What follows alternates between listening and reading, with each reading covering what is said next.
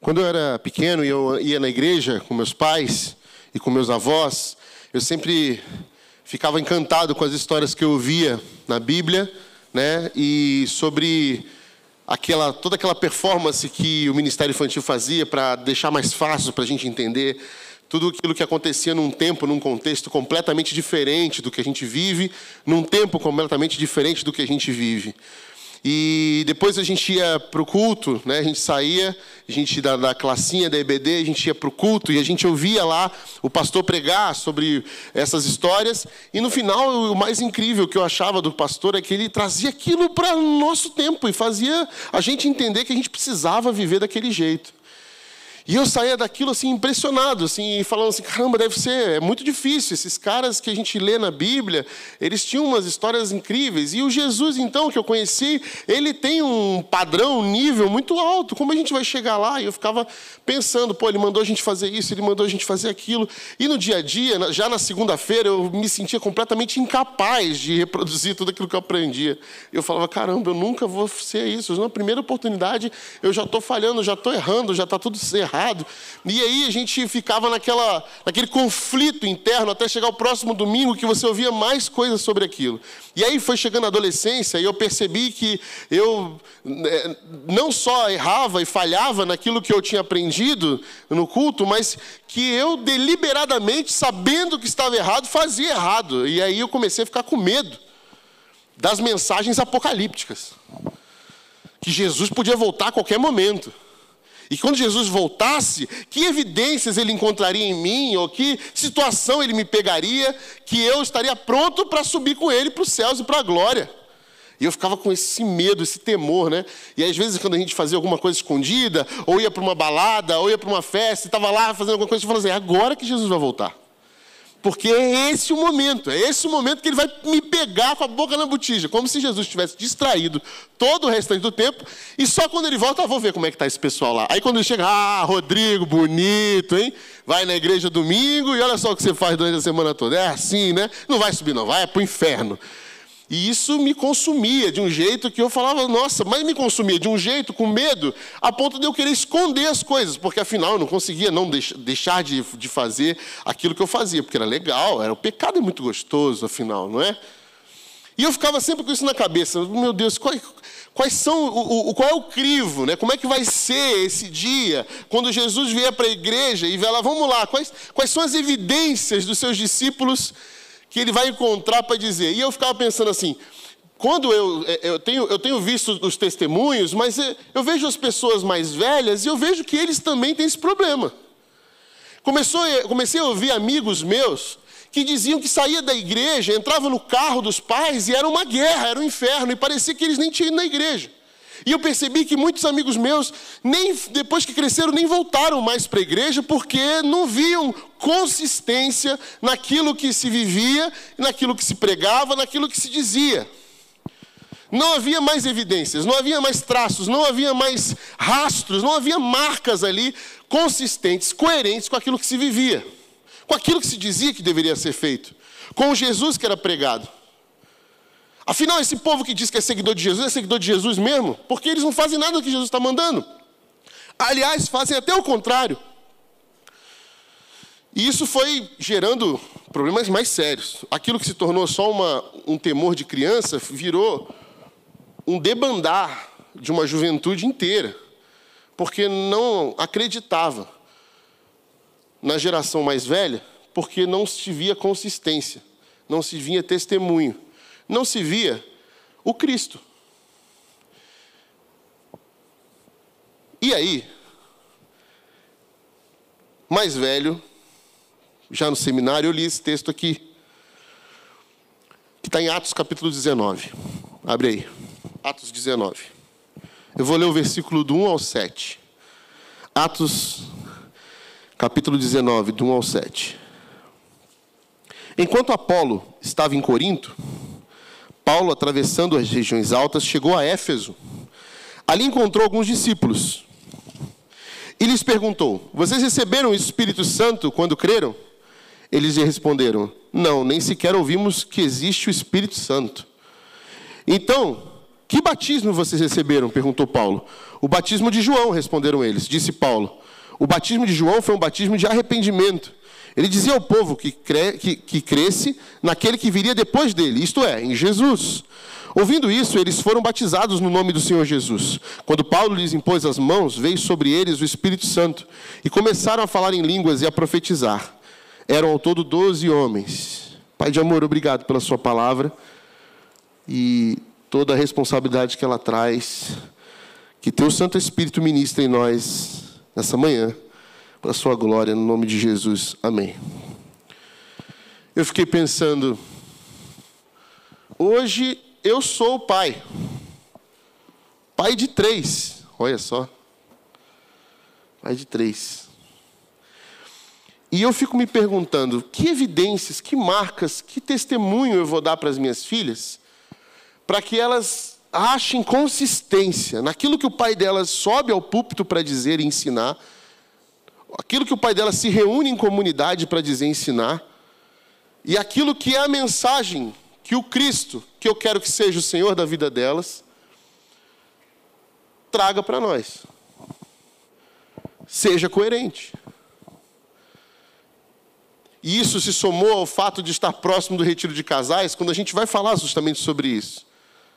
Sobre um discipulado que começa em casa. E eu fiquei pensando assim: essa visitação de Jesus à sua igreja, esse olhar de Jesus, para a sua igreja hoje, que evidências, que marcas, que sinais estamos encontrando aqui de sermos esse lugar, esse ajuntamento de gente que segue Jesus Cristo. Bom, os nossos irmãos pentecostais, eles acreditam no batismo no Espírito Santo, ou com o Espírito Santo. Eles acreditam nisso. Eles acreditam de que forma? Eles acreditam que quando você é batizado, você tem um momento de batismo nas águas, mas existe um outro momento que eles chamam de segunda bênção, que é o momento em que vem o Espírito Santo e ali as pessoas são, são batizadas e há uma evidência. Há uma evidência. E essa evidência qual é? Falar em línguas. Línguas estranhas. Essa é a, a compreensão dos nossos irmãos pentecostais. E como nós acreditamos no batismo no e com o Espírito Santo? Então, nós, como nós interpretamos esses, esses momentos aqui, por exemplo, de, da Bíblia, esses casuísmos aqui em Atos, por exemplo? Bom, o que aconteceu, o que acontece aqui em Éfeso, que a gente acabou de ler, já havia acontecido em outros três momentos diferentes. Então, o batismo no Espírito Santo em Atos, ele acontece nos capítulos 2, que é no dia de Pentecostes, no capítulo 8, que é quando Pedro e João estão em Samaria, no capítulo 10, quando Pedro está na casa de Simão, na casa de Cornélio, e no capítulo 19, agora que a gente acabou de ler, Paulo em Éfeso. São esses momentos do batismo no Espírito Santo. Existiam quatro tipos de pessoas nessa época aqui bíblica. Quatro tipos de pessoas que a gente desse mundo. Primeiro, o judeu, certo? Segundo, o gentio, que não é o judeu, todo aquele que não é judeu é chamado de gentio. Terceiro, um povo misturado, que era o povo samaritano, que era metade judeu, metade gentio. Houve uma mistura e esse povo virou povo samaritano. E quarto, o povo prosélito, que é o gentio que se converteu ao judaísmo. Então, existem esses quatro tipos de pessoas nesse contexto que nós lemos aqui, certo? No capítulo 2, no dia de Pentecostes, quando Pedro prega lá e vem sobre os judeus o Espírito Santo. Então, há um batismo no Espírito Santo ali feito sobre os judeus. No capítulo 8, Pedro e João estão na cidade de Samaria e pregam para os samaritanos. E o Espírito Santo vem sobre os samaritanos. No capítulo 10, Pedro, na casa de Cornélio, o Espírito Santo batiza um gentio. Então o Espírito Santo vem sobre um gentio. E no capítulo 19, que a gente acabou de ler, Paulo está em Éfeso pregando e o Espírito Santo vem sobre os prosélitos, esse povo gentio que se converteu ao judaísmo. Em Éfeso, provavelmente já tinha sido ensinado anteriormente por Apolo. Né? Apolo, lá em Atos capítulo 18, pelo versículo 24, lá você vai ver que Apolo esteve antes em Éfeso e ensinou a doutrina para eles. E agora Paulo chega e fala assim: bom, vocês já conhecem, mas que, que, que, batismo é esse que vocês conhecem? Então ele vai lá e tem esse momento do batismo no Espírito Santo. Então diz assim a Bíblia lá em Atos 18, 24. Enquanto isso, um judeu chamado Apolo, natural de Alexandria, chegou a Éfeso. Ele era como um homem culto e tinha grande conhecimento das Escrituras. Foi instruído no caminho do Senhor e com grande fervor falava e ensinava com exatidão acerca de Jesus, embora conhecesse apenas o batismo de João, João Batista. Para nós, o que acontece em Atos dos Apóstolos, que vem acompanhando a experiência, acompanhado da experiência de falar em línguas, em línguas. o que, que isso acontece em Atos? Ele o que, que significa isso? Esse momento, esses quatro momentos pontuais de Atos. Eles atestam a universalidade da experiência com o Espírito Santo. Ou seja, era o povo como se fosse o povo completo sendo alcançado pelo Espírito Santo. Era necessário essas quatro marcas para quê? Para que se dissesse, ó, o Espírito Santo foi estar para todos, para todo o povo conhecido. As línguas em Atos dos Apóstolos são idiomas. A gente pode ver lá em Atos 2 que não se trata de uma glossolalia ou de uma língua estranha. Não é usado esse termo em Atos. É usado só em em, idiomas, traduzidos em idiomas. As pessoas estão entendendo no, no, seu próprio idioma. Atos 2 vai dizer isso. As línguas que a gente chama de línguas estranhas, ou dos anjos, ela está na carta de Paulo aos Coríntios. É um dom espiritual que Paulo vai tratar lá em Coríntios, é outra coisa. Certo? Essas essa, as línguas dos anjos ou estranhos estão no capítulo dos dons espirituais e não do batismo com o Espírito Santo. É, coisas diferentes, dons espirituais dons que recebemos quando, que, do próprio Espírito Santo, quando já temos o Espírito Santo em nós, e estamos falando aqui sobre batismo do Espírito Santo. Momentos em que o Espírito Santo se derrama e traz conversão, traz salvação para o povo. Mas, de fato, essa é a compreensão dos nossos irmãos pentecostais. Eles entendem que a grande evidência que você foi batizado com o Espírito Santo é falar em línguas. Mas a espiritualidade cristã aponta outra compreensão, certo? A experiência da conversão, por exemplo, da nossa conversão, que é atestada aí, ela é, acontece, é o dia, desculpa, quando Deus uniu o seu espírito com o meu. É quando eu nasci de novo. É quando eu fui batizado com o Espírito Santo. É quando eu recebi o Espírito Santo. É quando eu me converti. É quando eu criei. Então, quando isso acontece, nesse dia, é o dia da minha conversão. E aí a gente faz o quê? A gente dá uma profissão de fé no, através do batismo nas águas. O batismo nas águas é esse símbolo de uma pessoa já convertida, já batizada com o Espírito Santo, já batizada, já convertida, já salva, dá para a sua comunidade, dando testemunho, testemunho daquilo que foi feito na vida dela, certo? Então, o dia da experiência da conversão é esse dia que nós somos batizados com o Espírito Santo. Foi assim que Paulo falou, por exemplo, aos Efésios, no versículo 2 que nós lemos. Ele lhes perguntou: Vocês receberam o Espírito Santo quando creram? Certo? Essa é a orientação. E a Bíblia sim nos ensina e nos orienta. Por exemplo, Paulo aos Romanos, no capítulo 8, versículo 9, diz assim: Entretanto, vocês não estão sob o domínio da carne, mas do Espírito, se de fato o Espírito de Deus habita em vocês, e se alguém não tem o Espírito de Cristo, não pertence a Cristo. Se eu creio que pertenço a Cristo, então creio pela palavra, que ele já me deu o seu Espírito. Certo? 1 Coríntios, capítulo 12, versículo 13, diz assim: Pois em um só corpo todos nós fomos batizados em um único espírito, quer judeu, quer gregos, quer escravos, quer livres, e a todos nós foi, foi dado beber de um único espírito. É como se a gente fosse uma garrafa cheia de água dentro de uma piscina. Deus nos encheu do seu espírito e nos jogou, nos uniu ao seu grande espírito. Certo? Então, em Efésios, capítulo 1, versículo 13 diz: "Nele, quando vocês ouviram e creram na palavra da verdade, o evangelho que os salvou, vocês foram selados com o Espírito Santo da promessa." É um único movimento, é um único acontecimento, é um único momento em que isso acontece. Não há dois batismos, há um só batismo. Um só espírito. Em outras palavras, Deus uniu o espírito dele ao, seu, ao nosso espírito ao seu espírito. Porque na Bíblia Sagrada, a experiência da salvação e conversão é necessariamente uma experiência de receber o Espírito Santo de Deus. Você é salvo, você crê, você se converte, a sua conversão nesse momento, certo? No capítulo de Atos, capítulo 2 de Atos, no versículo 38, nas palavras do apóstolo Pedro, Pedro responde: Arrependam-se, cada um de vocês seja batizado em nome de Jesus Cristo, para perdão dos seus pecados e receberão o dom do Espírito Santo. Quem crê, recebe o Espírito Santo. Quem crê em Deus une o seu Espírito Santo, une o seu espírito ao espírito de quem creu. Espírito Santo de Deus é o espírito de quem creu. João Batista anuncia que quem batizará com o Espírito Santo? Jesus. Jesus conversando com Nicodemos, ele fala sobre o que? Nascer de novo. E o que é nascer de novo? É você nascer pelo Espírito. Nascer do Espírito. E aí Jesus, lá no Evangelho de João, capítulo 17, ele faz a oração sacerdotal, dizendo justamente isso: minha oração não é apenas por eles, rogo também por aqueles que crerão em mim por meio da mensagem deles. Está falando da gente, está falando de nós aqui, para que todos sejam um. Pai, como tu estás em mim e eu em ti, que eles também estejam em nós. Olha, olha a garrafa na piscina aí. É isso. Esse batismo com o Espírito Santo nos leva para dentro da Trindade nos joga dentro da comunhão do Espírito Santo, nos joga dentro dessa relação entre Pai, Filho e Espírito Santo. Então, nascer de novo é ser unido ao Espírito de Deus, é ser unido à Santíssima Trindade, ser unido a essa comunhão do Pai, do Filho e do Espírito Santo.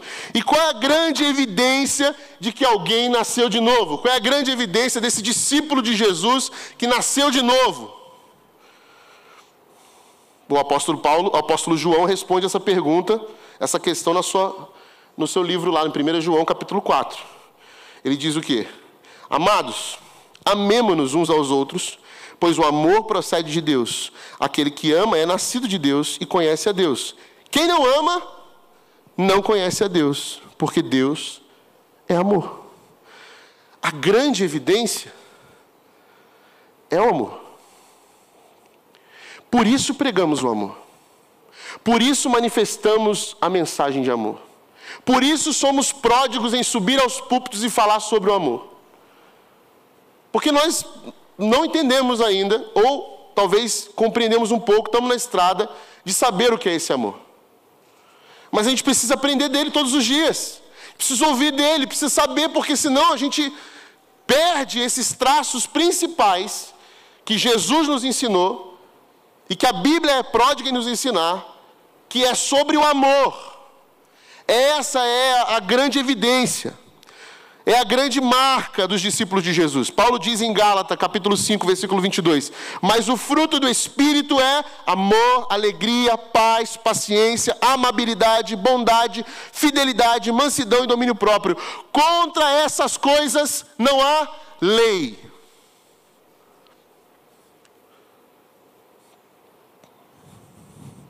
Esse é o fruto e a evidência. Essa é a qualidade de vida.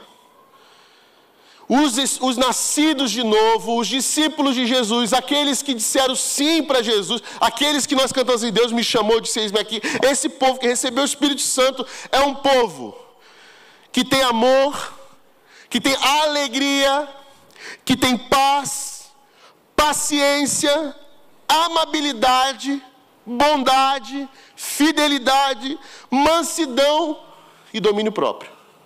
Esse é o fruto, no singular, fruto do Espírito.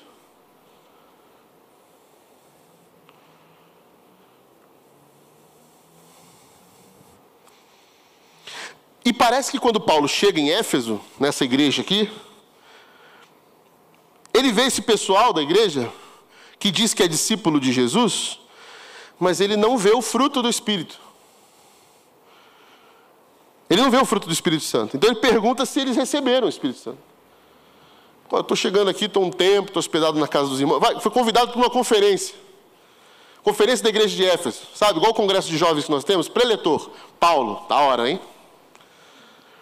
E aí o Paulo vem antes. Não, eu vou antes porque eu quero conviver com o pessoal. Vou almoçar na casa de fulano vou na casa do pastor Rodrigo, vou conhecer o povo, vou, vou jantar. Aí a gente prepara aquele banquete, né? Aí fica uma disputa. Não, Paulo tem que vir na minha casa primeiro. Não, porque eu fiz um jantar para Paulo, não, eu fiz um almoço. Aí tem aquelas brigas, né? Quem vai receber o Paulo? E a gente prepara e convive, aí faz uma mesa, aí faz um jantar um dia, um workshop com Paulo. Paulo ensina aqui como montar tenda. E a gente vai aprendendo com ele, ele vai dando palestra e tudo mais. E aí chega um determinado ponto, Paulo vira e fala assim: oh, deixa eu conversar com você aqui, Rodrigo. Eu falei, fala, Paulo, pode, pode falar. Esse povo aqui, vocês, você, você, Priscila, o povo daqui, vocês receberam o Espírito Santo? Eu falei, ô Paulo, né? Aí, aí, a pergunta, pergunta difícil, né? Oh, você receberam o Espírito Santo aí? A gente fala, não, claro, a gente é convertido em Jesus, aleluia, glória a Deus. Então é porque. Então, tá, tá faltando um negócio aqui. Você dá aquela engolida seco, né? Não, por que, Paulo? Você está dizendo Paulo brincalhão, né? Isso é a igreja de Jesus, né? Então, cara, eu não estou vendo muito esse fruto do Espírito, sabe? Mas não, o que, que é? A comida estava ruim? Tá, muito bom? Não, está faltando, tá faltando um pouco de alegria. Eu fui na sua casa. Ô, oh, Rodrigo, você é tão sem paciência, cara. Caramba, qualquer coisa você estoura, Rodrigo. Quer falar, falar. Ô, oh, meu irmão. Entendeu? Não estou achando muito. E, e outra, assim, essa coisa meio. Vocês são apegado com algumas coisas, né? Tem umas coisas. Meio religioso, meio legalista. Vocês estão. Tá tudo bem, Rodrigo, aqui? Vocês estão. É uma dura fala de Paulo para a igreja de Éfeso. É uma pergunta difícil. E provavelmente Paulo então explica como Pedro pregou em Atos. Arrependam-se a cada um de vocês, seja batizado em nome de Jesus Cristo para perdão dos seus pecados e receberão o dom do Espírito Santo. Porque parece, meus irmãos, e agora, obviamente, estou usando de exemplos, mas parece que nós já perdemos a noção de que a experiência cristã é uma experiência ordinariamente extraordinária. Por que eu estou falando isso? Porque não, são, não é nos eventos, super show, super eventos, super agenda eclesiástica, vigília, culto da super ceia, que nós experimentamos a plenitude de Deus, mas é no, no ordinário. É no lidar com os nossos irmãos, é no tratar na nossa casa com nossos filhos, com nossos maridos, com nossas esposas. É no acolher do irmão que provavelmente errou em alguma coisa, é no perdoar, é no pedir perdão, é na autoavaliação de si mesmo, é nesse ordinário, no lavar a louça, no lavar o chão da casa, no pedir ajuda e no ser ajudado, é no, no oferecer ajuda, no lidar com as coisas da casa, na fala de serviço, no se colocar à disposição, no, no dar mais um passo, é que extraordinariamente o Espírito Santo manifesta o seu fruto. Essa experiência extraordinária da manifestação do fruto do Espírito Santo aparece no nosso cotidiano. Não é num super encontro com Deus com, com força total de emoção. Sim, Deus pode falar lá, mas eu vou dizer uma coisa para vocês: Ele fala muito mais. Muito mais na segunda, na terça, na quarta, na quinta, na sexta.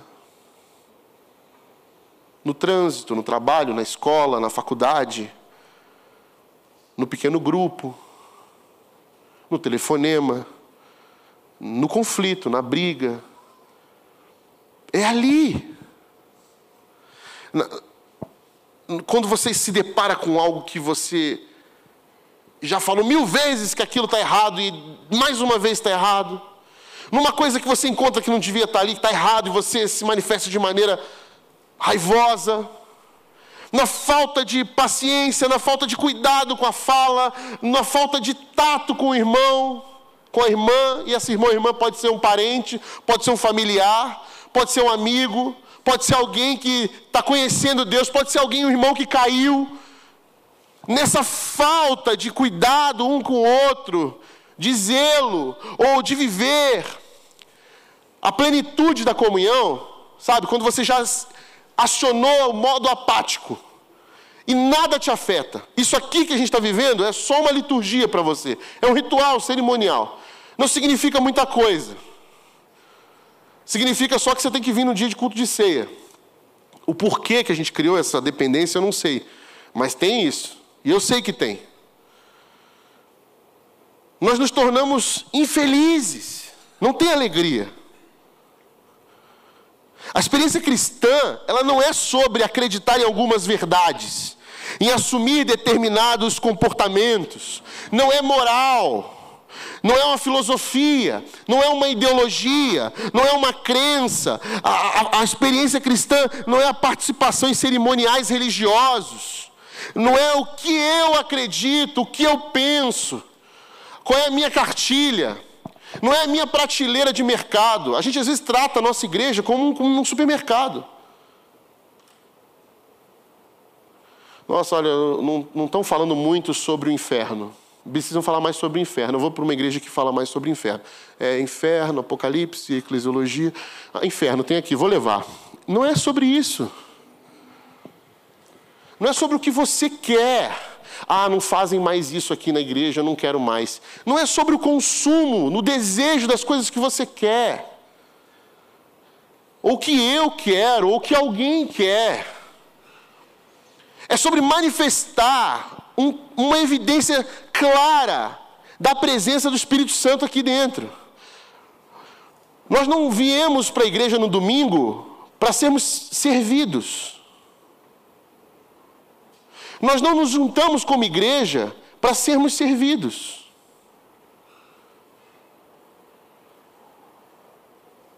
Nós não vamos a uma igreja, é porque hoje é, é, o nosso sistema, eu entendo. A gente tem uma igreja em cada, em cada esquina. Mas nós, nós não escolhemos uma igreja porque essa está satisfazendo aos meus desejos. Porque o Deus que eu quero está naquela igreja. Se provavelmente é o Deus que você quer, já não é nem Deus.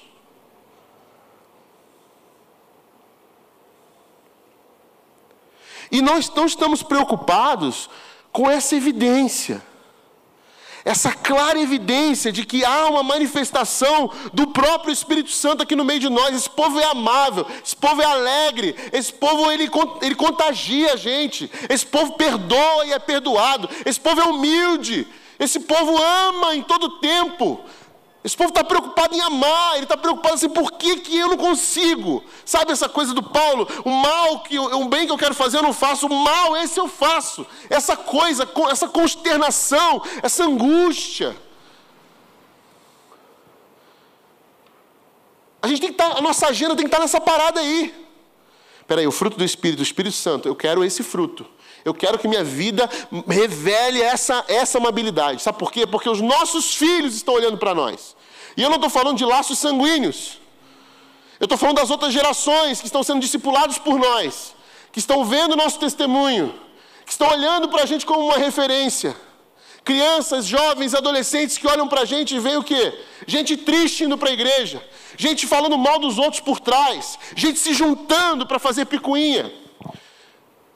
Gente, gente julgando a todo custo e amando pouco, perdoando pouco, fazendo pouco autorreflexão. Humildade para dar passos para trás, para receber o outro.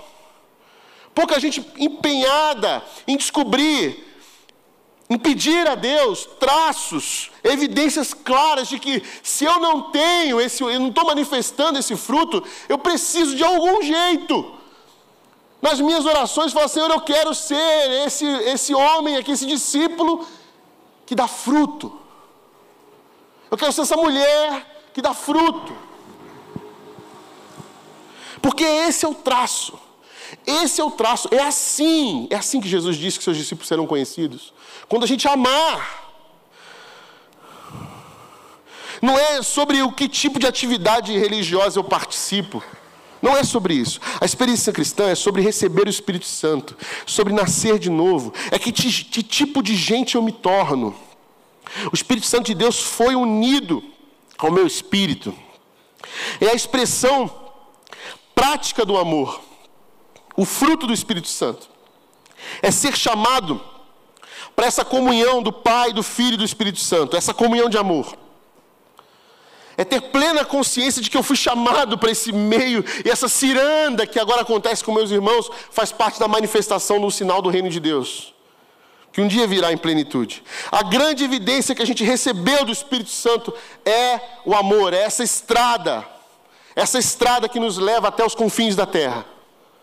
Essa estrada que se chama amor, esse caminho que se chama amor, essa vida plena que se chama amor. É por aí, a gente precisa aprender sobre, esse, sobre isso. Não, não no engano de quem já sabe, não sabe, não sabe, a gente precisa aprender. Por isso a gente vem aqui, a gente se junta, por isso tem pequeno grupo, por isso tem evento, tem retiro de casal. Esses eventos eles servem a um propósito, é botar todo mundo junto. Até as pessoas que não querem, a gente vai atrás. Hoje no hall ali, eu vou ver os casais que não vão. Você não quer ir? Já recebeu a palavra do retiro de casais? Vem se converter, vem fazer parte. Eu vou. Não precisa de dinheiro, vai. É para a gente estar junto. Não é sobre dinheiro, é sobre querer ir, vamos estar juntos. Eu vou tirar você da zona de conforto. Eu quero fazer isso por quê? Porque Deus me tirou da zona de conforto. Deus me fez vir aqui para cima, falar para vocês esse monte de coisa. Que falou para mim antes, que falou na minha casa, que falou a semana inteira. E me botou isso na minha cabeça, dizendo: você precisa falar isso para o povo, porque esse povo é o meu povo, eu amo eles. Só que eles não estão entendendo que a gente precisa amar. A gente está preocupado com outras agendas enquanto o fruto do Espírito não está sendo manifesto no meio de nós. A vontade de estar junto. É assim que a gente se manifesta. É ajudando o outro. É um que chega para você, Rodrigão, você, ó, isso aqui vem cá. Aí você vai afiando. Ó, você ali, ó, você falou isso, não, isso aqui, tá, ó, me perdoe aqui, ó, me perdoe, está perdoado. Ó, isso aqui, vem cá, vamos partilhar isso aqui, você está precisando disso aqui. Tá. Ó, você não estava sabendo, mas você estava precisando disso aqui, pô, você me esqueceu. Não, te esqueci, eu te amo, vem cá, tal, vamos lá esse caminho difícil, turbulento das relações, vai gerando em nós essa possibilidade de ser mais paciente, de ter habilidade de amar, amabilidade, habilidade de amar, de expressar o amor.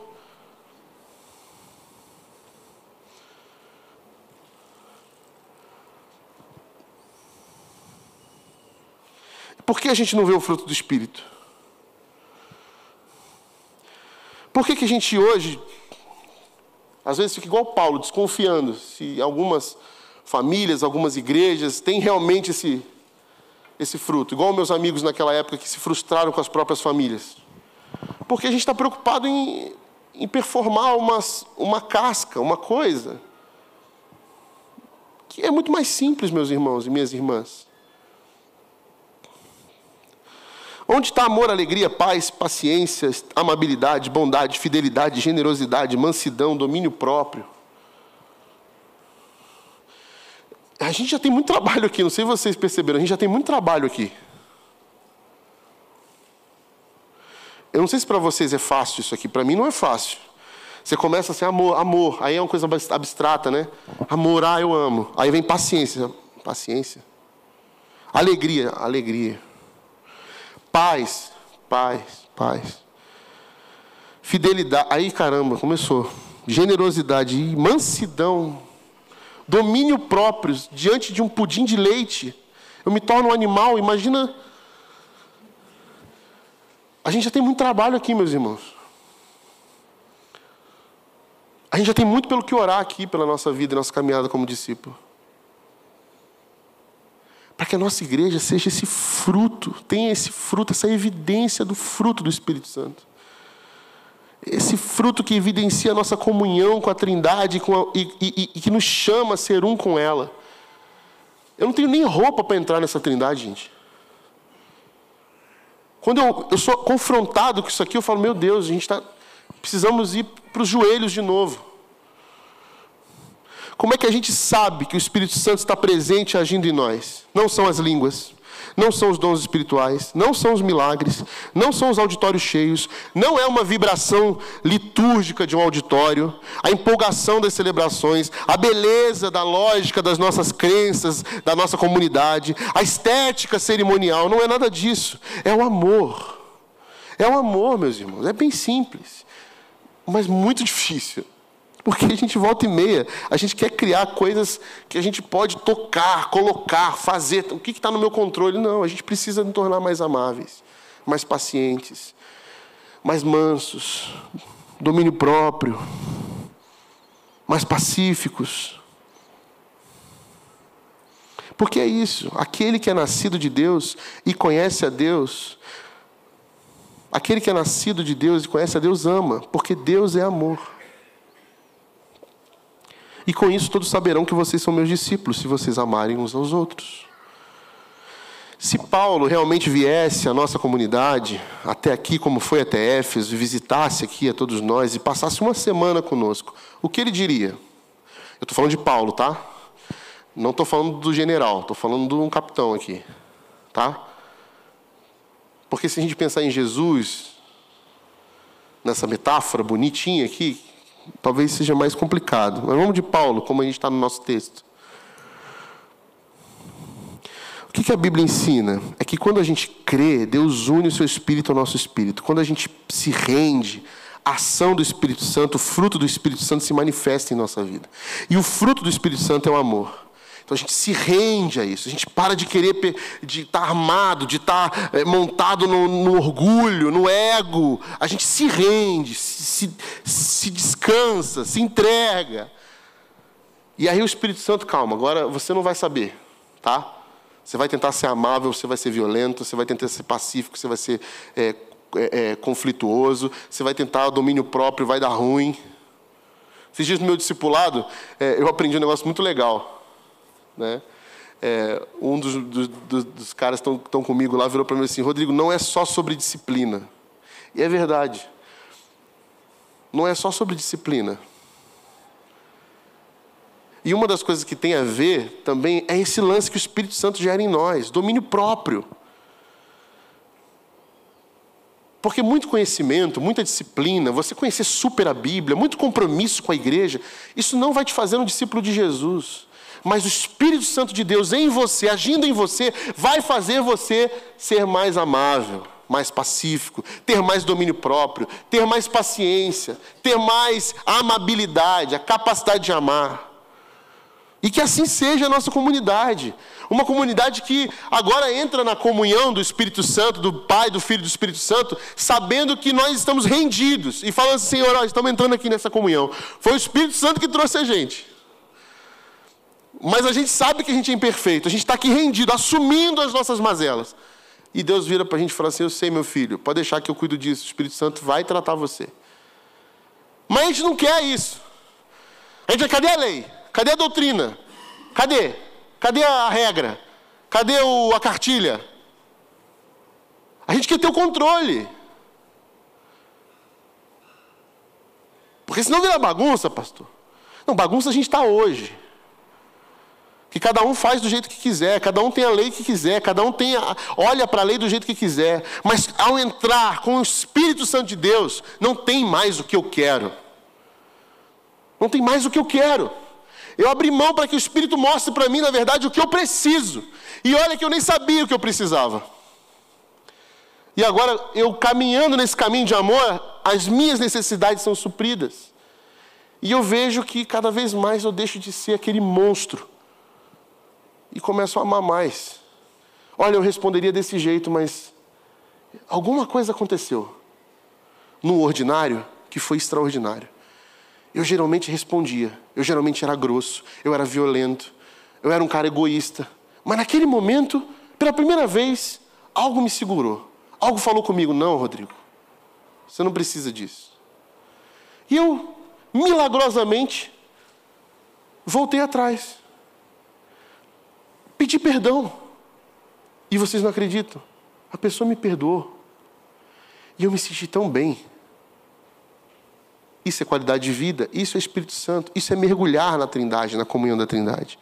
E assim sendo, quando a gente mergulha nisso, a vibração do nosso auditório será consequência, a lucidez de nossas crenças será consequência, a grandeza da nossa conduta ética e moral será consequência, porque na raiz de tudo está a nossa rendição ao Espírito de Deus que está unindo, está unido ao nosso espírito.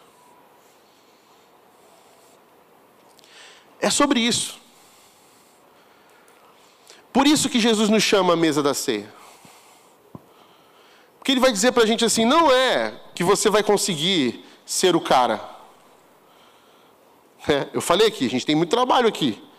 Tem muito trabalho. E olha que legal. Quem está fazendo esse trabalho em nós é o Espírito Santo. E quando ele faz esse trabalho em nós, a gente permite, a gente se rende a coisa acontece. E a gente vai ver os nossos filhos olharem para essas evidências. Porque eu vi o meu pai ser violento com a minha mãe, mas eu vi ele pedindo perdão, eu vi ele chorando, eu vi ele arrependido. Eu vi. Realmente o Deus desse, desse, desse, do papai é, é verdadeiro, porque olha o que ele fez com o papai. Ele dobrou aquele homem zarrão e fez ele se vulnerabilizar. Eu vi o papai pedir desculpa para mim. Olha, eu vi aquele irmão, eu nunca imaginei, ele era carrancudo. Eu vi ele sorrindo, alegre, cantando canções. Eu vi ele que um dia falava que eh, não gostava muito de compartilhar. Eu vi ele um dia na mesa partindo pão. Esse Deus é verdadeiro. Eu vi uma pessoa que morava na minha casa, do lado da minha casa, que dizia que era crente, mas egoísta.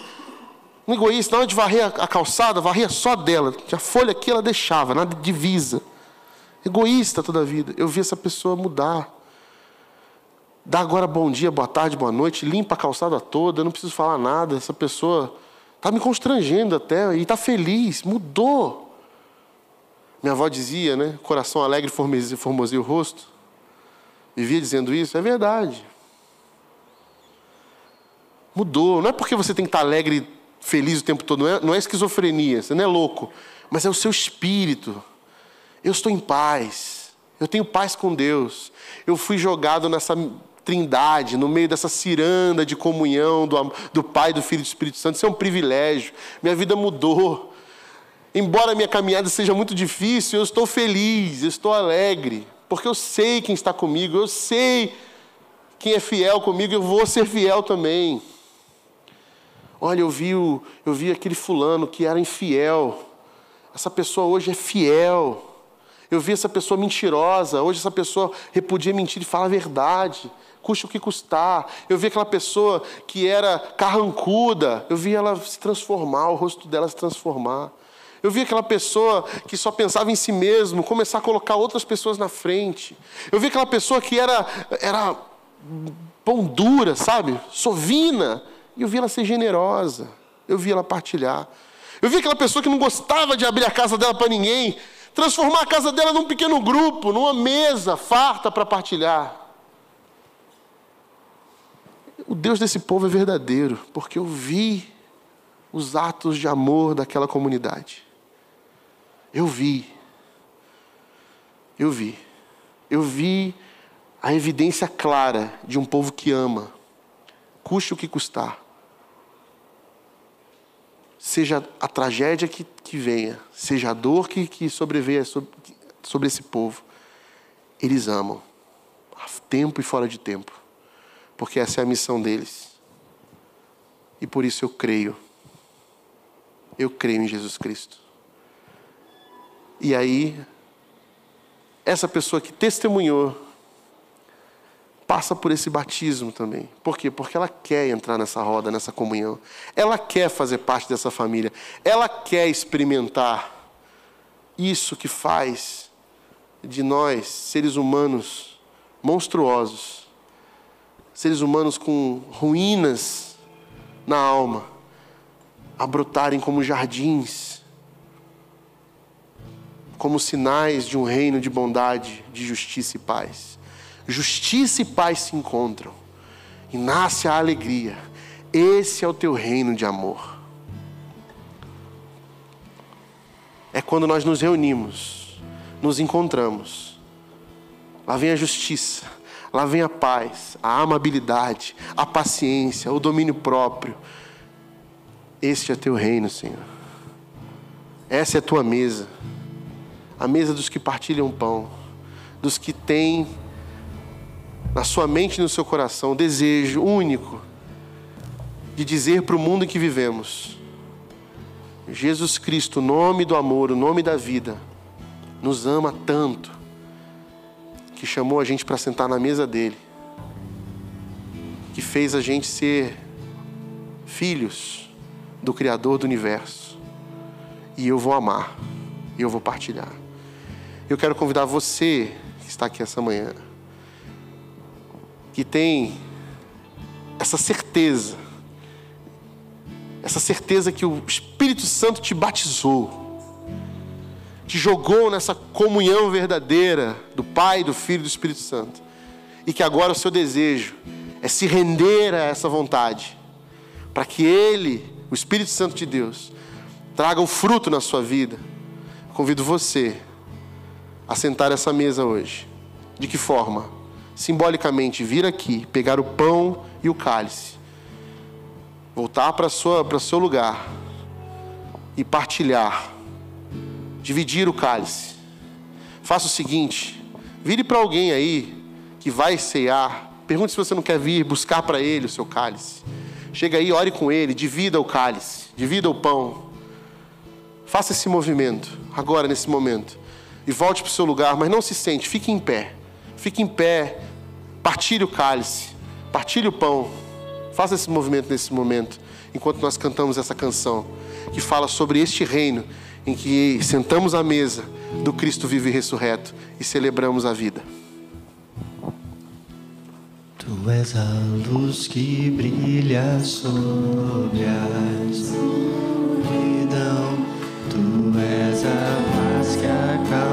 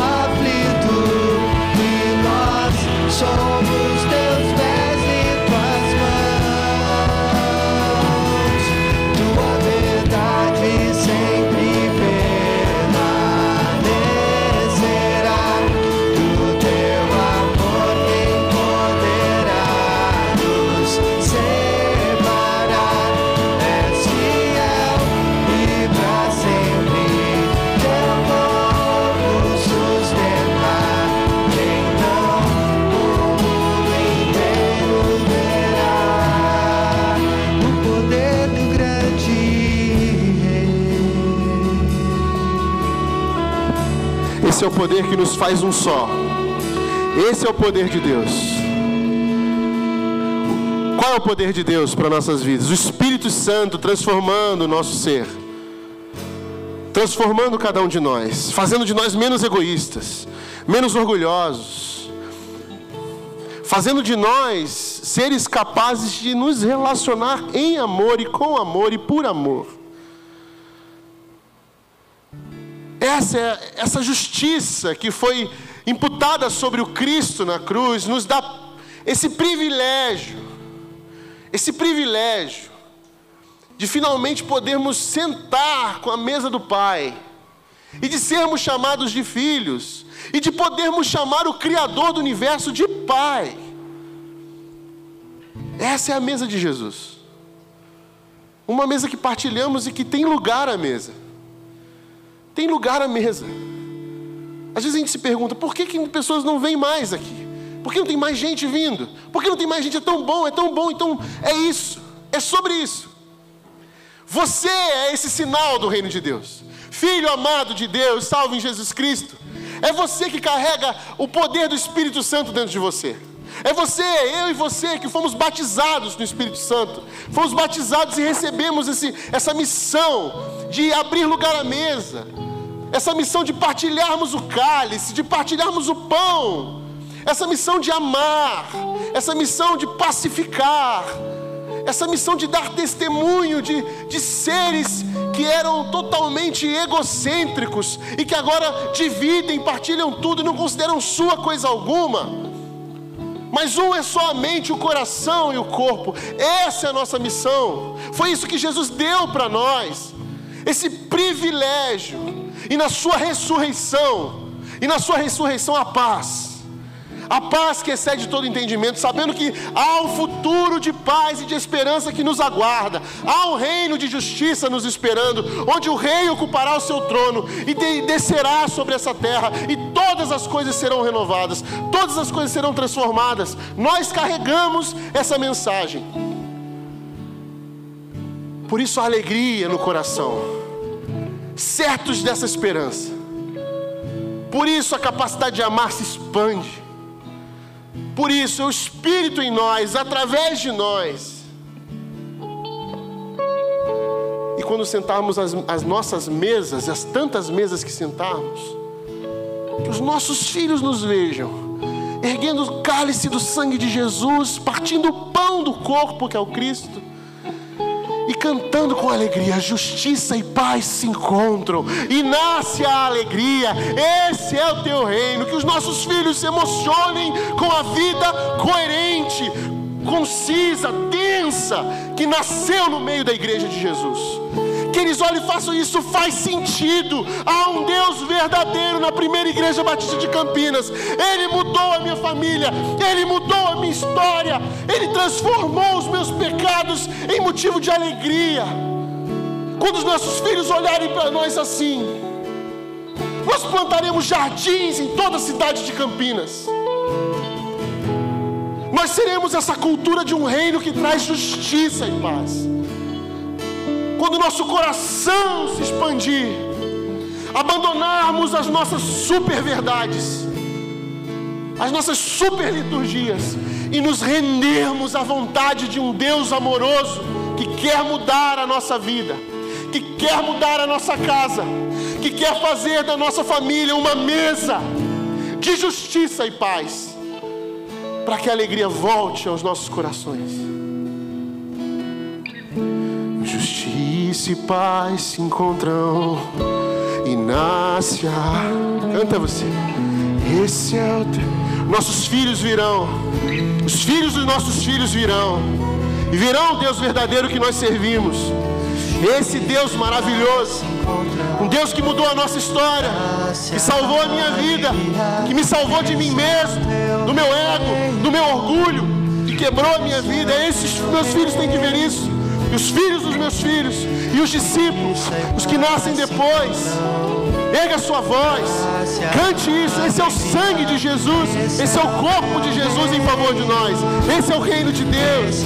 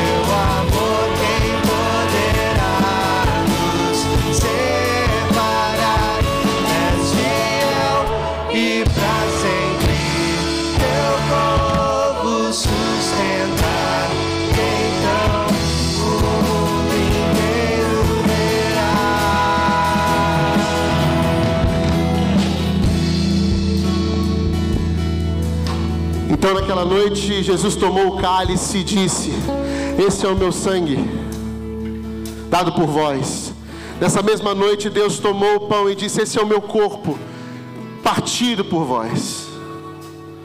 Toda vez que pegarem o pão e partirem entre vocês, façam isso em memória de mim. Comamos o pão.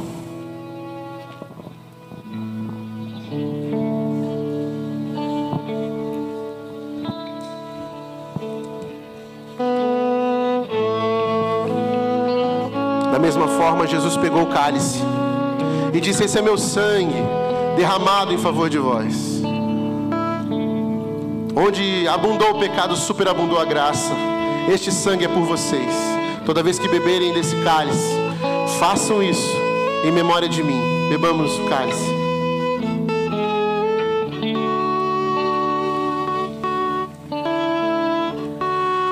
Pai querido, esse é teu povo. E nós precisamos de Ti, Senhor. Nossa caminhada está é, tá só começando. É aprendizado sempre. Nós sabemos o quanto trabalho a gente tem. Mas nós sabemos que o Seu Santo Espírito está aqui. Nos batizou, nos jogou nessa comunhão eterna. Que o Teu Santo Espírito tenha liberdade para produzir em nós o Teu fruto. O fruto do Espírito. Que a gente cada vez mais se torne esse povo que ama, que pacifica que tem domínio próprio, que tem paciência, que tem mansidão. Esse povo que é transformado dia após dia para a sua glória. Que o nosso testemunho seja esse, cheio de graça, misericórdia e bondade. Que os nossos filhos vejam isso, que os filhos dos nossos filhos vejam isso. As evidências de que há aqui nesse lugar uma família cheia do Espírito Santo buscando cada dia mais manifestar o seu amor para a sua glória. No nome de Jesus. Amém. Que o amor de Deus, Pai, e a graça do seu filho Jesus seja conosco hoje e sempre. Amém. Que Deus abençoe vocês e tenha uma ótima semana.